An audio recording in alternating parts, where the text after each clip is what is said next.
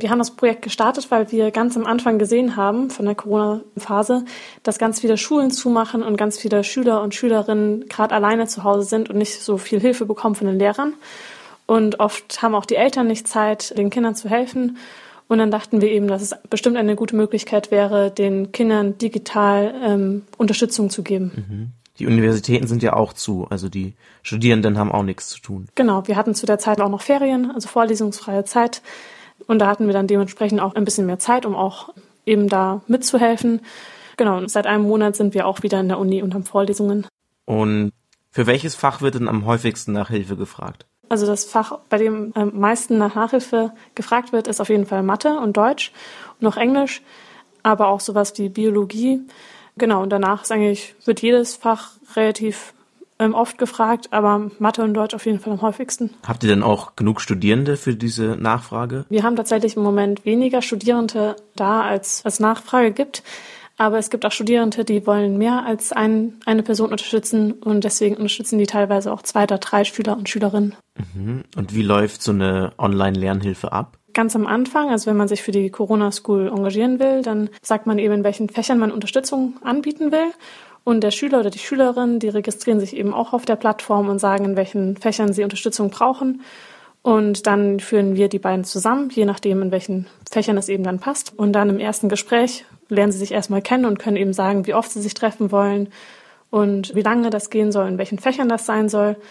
Und dann bleibt es denen ganz selber überlassen, was sie in der Stunde wie dann machen. Also ob sie dann sich irgendwie jeden Tag treffen oder eine Woche einmal oder wie lange sie das machen, über welche Plattform. Genau, es ist eigentlich ganz flexibel.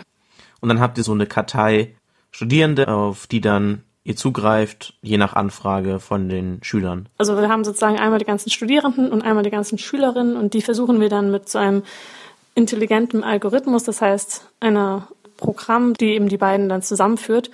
Und danach haben wir gar keinen Kontakt mehr zu den ehrenamtlichen Studierenden. Also sozusagen wird das von einer Matheformel berechnet, wer zueinander passt. Genau, das wird dann von der Matheformel berechnet und dann werden die zusammengeführt und dann bleibt es denen selber überlassen, wie sie das gestalten wollen. Die Kurzwelle auf Radio Feuerwerk 92.4.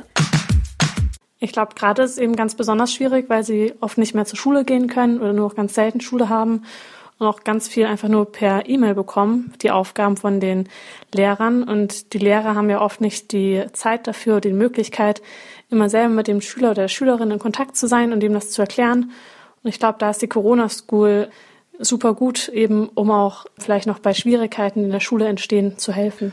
Und was könnten denn die Lehrer tun, auch wenn sie jetzt so viel zu tun haben, um die Corona-Zeit für die Schüler zu erleichtern? Mm, ich glaube, auf jeden Fall wäre es ein bisschen besser, ein bisschen mehr Kontakt zu den Schülern zu haben, mehr E-Mails schreiben, mehr Kontakt auch mit den Eltern zu haben, damit die Eltern noch wissen, was gerade los ist.